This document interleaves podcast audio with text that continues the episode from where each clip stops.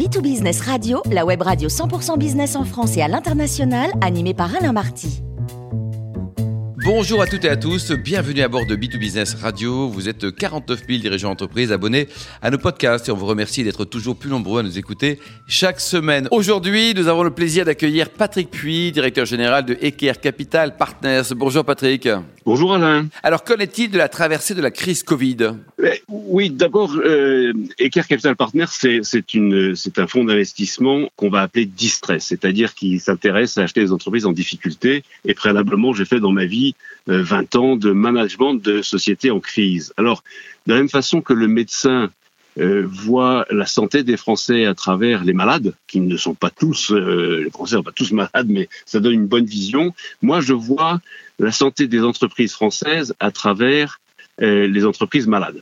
Alors c'est un prisme, c'est une vision parcellaire, tangentielle, mais, néanmoins approfondie. Et euh, concernant la traversée du Covid, puisque c'est le sujet de notre chronique d'aujourd'hui, euh, que, peut-on en dire après deux ans? On peut d'abord rappeler que euh, mi-mars, mi-mars 2020, le président Macron, dans une allocution demeurée célèbre, a, dit un, on va confiner, deux, ça va créer des problèmes pour les entreprises, et trois, et pour les particuliers, et trois, on fera ce qu'il faut pour que euh, ça aille le moins mal possible quoi qu'il en coûte. Le quoi qu'il en coûte, le QQC, est devenu très célèbre et aujourd'hui, on est en train d'en sortir.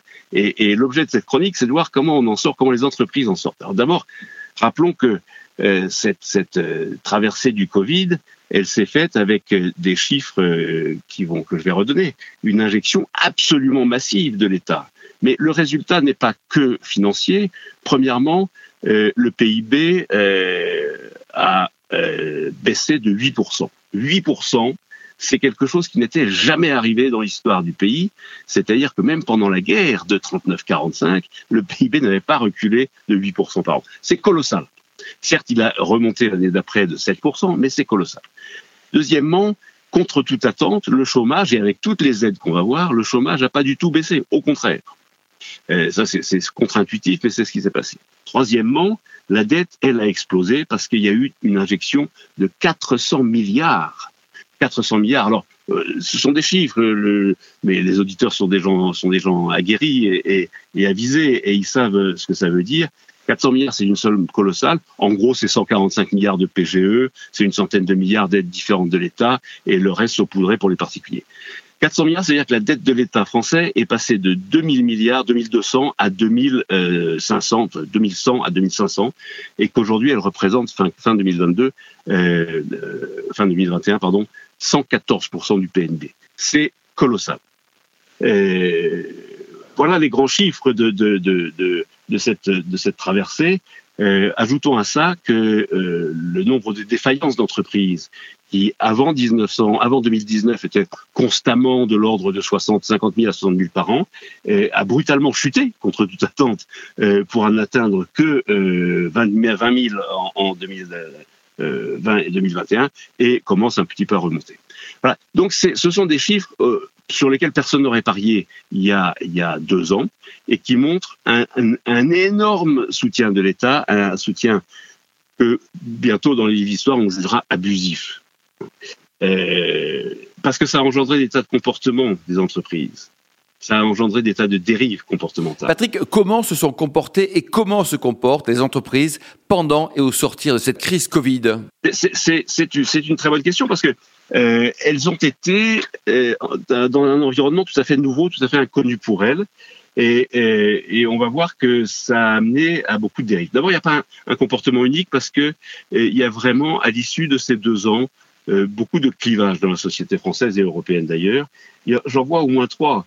Euh, il y, a, il y a un clivage au niveau de l'emploi. On sait très bien qu'il y a des tas de populations qui, euh, euh, sont sous-représentées dans les emplois euh, à venir. C'est-à-dire que clairement, on manque de gens dans la restauration, on manque de gens dans les hôpitaux, on manque de gens dans l'état de service et dans l'état de secteur. Mais euh, même si l'emploi, même si le chômage a baissé dans ces deux dernières années, il va réaugmenter.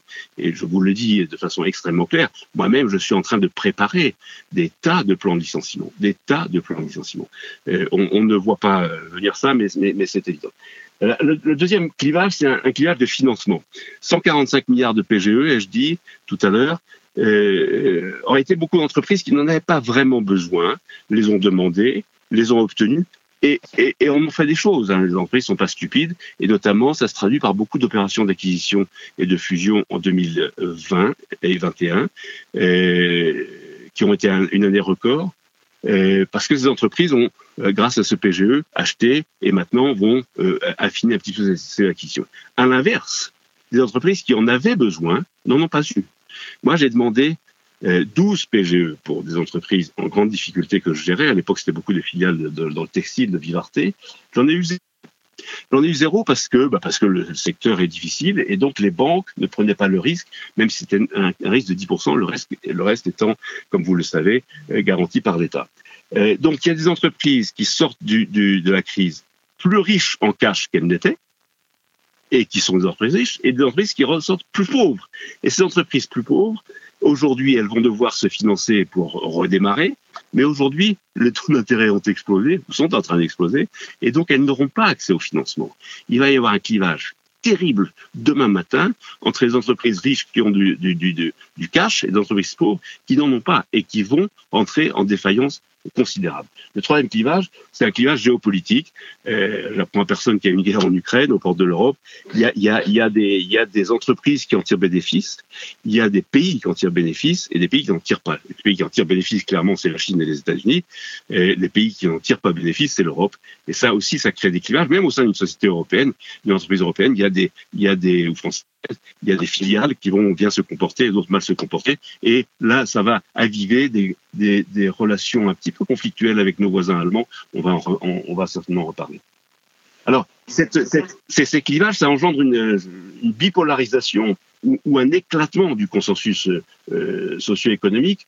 Et, c'est extrêmement grave. On va voir que ce consensus est nécessaire pour redémarrer. Et puis, pour les spécifiquement pour les entreprises en difficulté, ça a engendré euh, un, et qu'elles n'ont pas eu de PGE, vous avez déjà rencontré, et ça, ça a engendré une forte déresponsabilisation. Pourquoi? Parce que en dehors de, du soutien financier de l'État, il y a eu un fort soutien juridique. Les ordonnances du 20 mai 2020, pour être technique, ont accordé à un chef d'entreprise qui était en situation de dépôt de bilan, c'est-à-dire de cessation, de, il ne pouvait pas faire face à ses, dettes avec son actif. Normalement, un chef d'entreprise dans cette situation-là doit déposer le bilan. Ces ordonnances lui ont donné la possibilité de ne pas le faire. Elles ont été prorogées, euh, déjurées euh, jusqu'au fin 2021, de facto encore aujourd'hui, de sorte que c'est une formidable déresponsabilisation des chefs d'entreprise qui, euh, bah, au fond, ils sont en cessation de, de, paiement, mais, mais ils ne font rien. Et on ne peut pas les en blâmer, la loi leur donne cette possibilité. Et puis en plus, il y a le fait que tellement de choses sont incertaines aujourd'hui qu'on ne peut pas raisonnablement penser à exécuter, et exécuter un plan de restructuration. Comment voulez-vous qu'une entreprise en difficulté puisse aujourd'hui euh, euh savoir euh, comment elle sera demain avec euh, une inflation inconnue, des prix des matières premières inconnus, des prix d'énergie inconnus, un accès aux talents inconnus, etc. etc. Donc, il, y a une, il va y avoir de, la part de ces entreprises une, une, forme de récession, ça va engendrer une stagnation de l'économie française, et, et, si on sort d'une crise sanitaire et on peut s'en réjouir, on rentre dans une crise économique qui va être majeure. Du coup, Patrick, est-ce qu'on peut parler d'une nouvelle crise grave qui se profile à l'horizon? Très grave, elle est très grave, parce que c'est une crise de cash, je viens de le dire, c'est une crise de talent, c'est une crise de matières premières, c'est une crise de l'énergie. Profitons-en pour donner un petit coup de griffe à tous ceux qui, euh, pendant des années, euh, sous quelques bannières idéologiques, ont, abîmé la filière nucléaire. La France se retrouve aujourd'hui à importer de l'énergie et je parle pas de l'Ukraine. Hein. Bien d'avant l'Ukraine, on avait ce déficit énergétique qui, commençait à courir, c'est, alors que la France avait une avance formidable. Euh, et tout ça a sorti de, de, de, déni et de refus d'obstacles. Quand j'entends, je, passe mon temps à Bercy, c'est normal pour essayer de entreprises, mais quand j'entends les responsables politiques, je suis effaré par euh, leur euh, façon de pratiquer la politique de l'autruche. On, ne veut pas voir, bien sûr qu'au fond d'eux-mêmes ils le savent, mais on ne veut pas prendre des décisions qui s'imposent, et donc la crise qui se programme, qui se profile, va être terrible. Elle va être encore plus terrible pour les entreprises qui sont en situation de difficulté, c'est-à-dire celles qui ont un fort besoin de fonds de roulement, hein.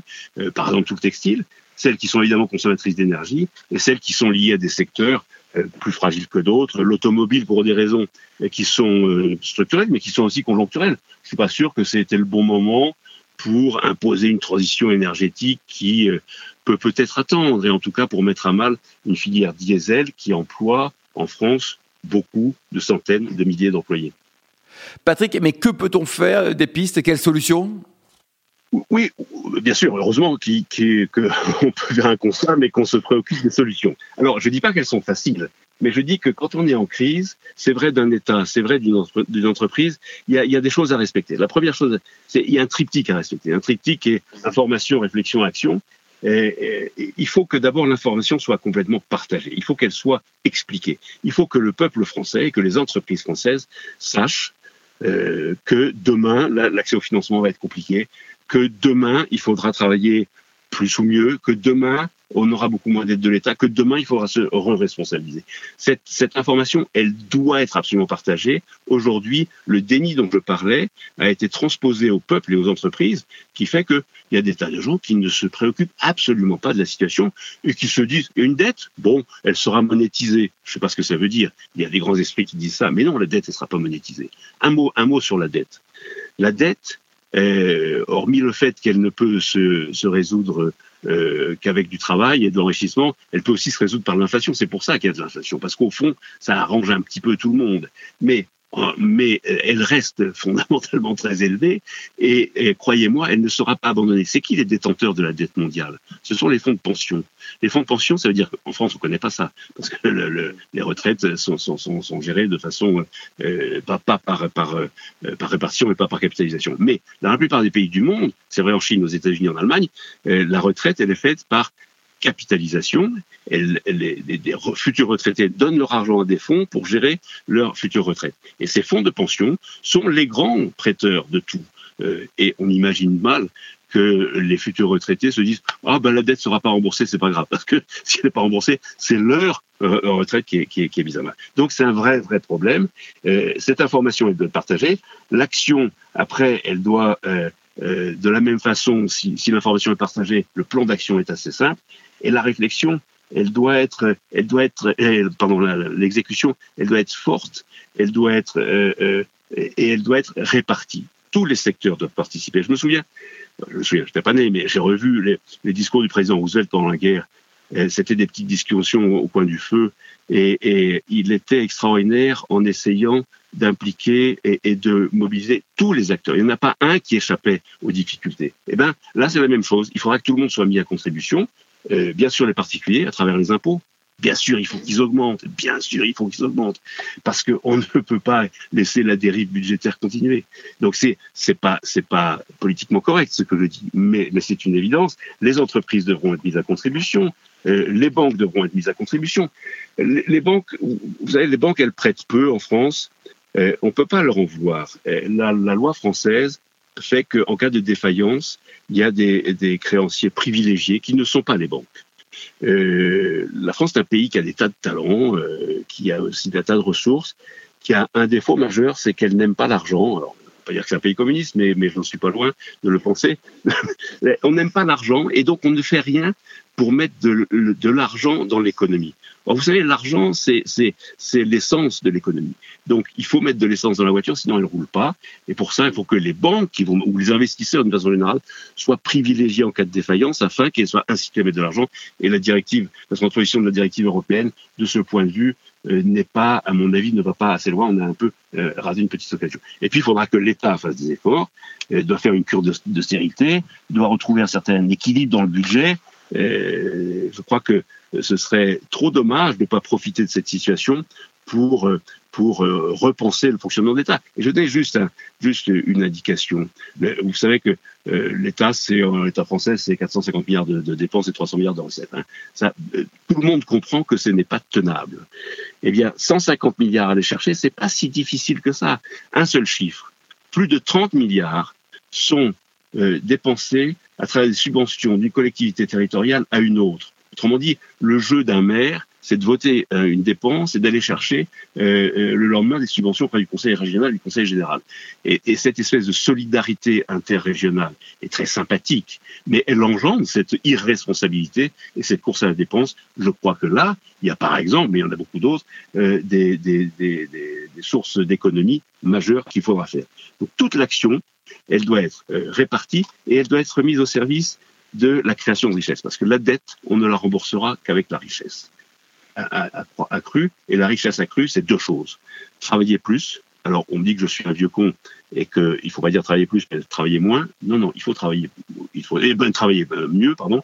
Oui, bien sûr, il faut travailler mieux, mais il faut aussi travailler plus. Et je pense que là aussi, on a une occasion de, supprimer définitivement cette euh, loi scélérate et stupide des, des, 35 heures. Et puis, et puis, il y a la quantité de travail et il y a l'innovation. L'innovation, c'est absolument majeur pour la création de richesse. Et l'impôt qui a été créé en, en, en socialisme, mais en 1983, c'était plutôt une, une bonne chose qui a été faite, qui était le crédit d'impôt recherche. C'est un bon impôt. Et il faut euh, le revoir, le dépoussiérer et en ouvrir les, les, les, euh, les facultés d'obtention à, à beaucoup d'autres entreprises. Et puis, euh, pourquoi ne pas aussi euh, euh, refondre le code du travail? Il y a un pays qui se sort bien de toute cette crise, c'est la Suisse. C'est d'ailleurs le pays dans lequel, c'est intéressant à noter, le taux d'inflation aujourd'hui, vous savez qu'elle repart partout, est le plus faible en Europe. Pourquoi ne pas s'imprégner de ce que font les meilleurs d'entre nous? La Suisse était le pays le plus pauvre d'Europe en 1900, c'est aujourd'hui le plus riche. Qu'est-ce qu'ils ont fait qu'on ne pourrait pas faire? Voilà, voilà des, voilà des pistes. Et puis, et puis relancer l'Europe à travers cette crise de, la Covid. Je trouve qu'on a vu que les réponses étaient trop égoïstes et étant trop égoïstes, elles ont, été, elles ont été trop parcellaires et on a raté là une occasion de refaire l'Europe. On va avoir beaucoup de, il y, a des pistes comme vous voyez, et heureusement qu'il faut les creuser parce que la crise à venir sera très grave. Merci beaucoup Patrick Puy pour ce billet d'humeur. Je rappelle que nous avons régulièrement le plaisir de vous accueillir à bord de Bit 2 Business Radio.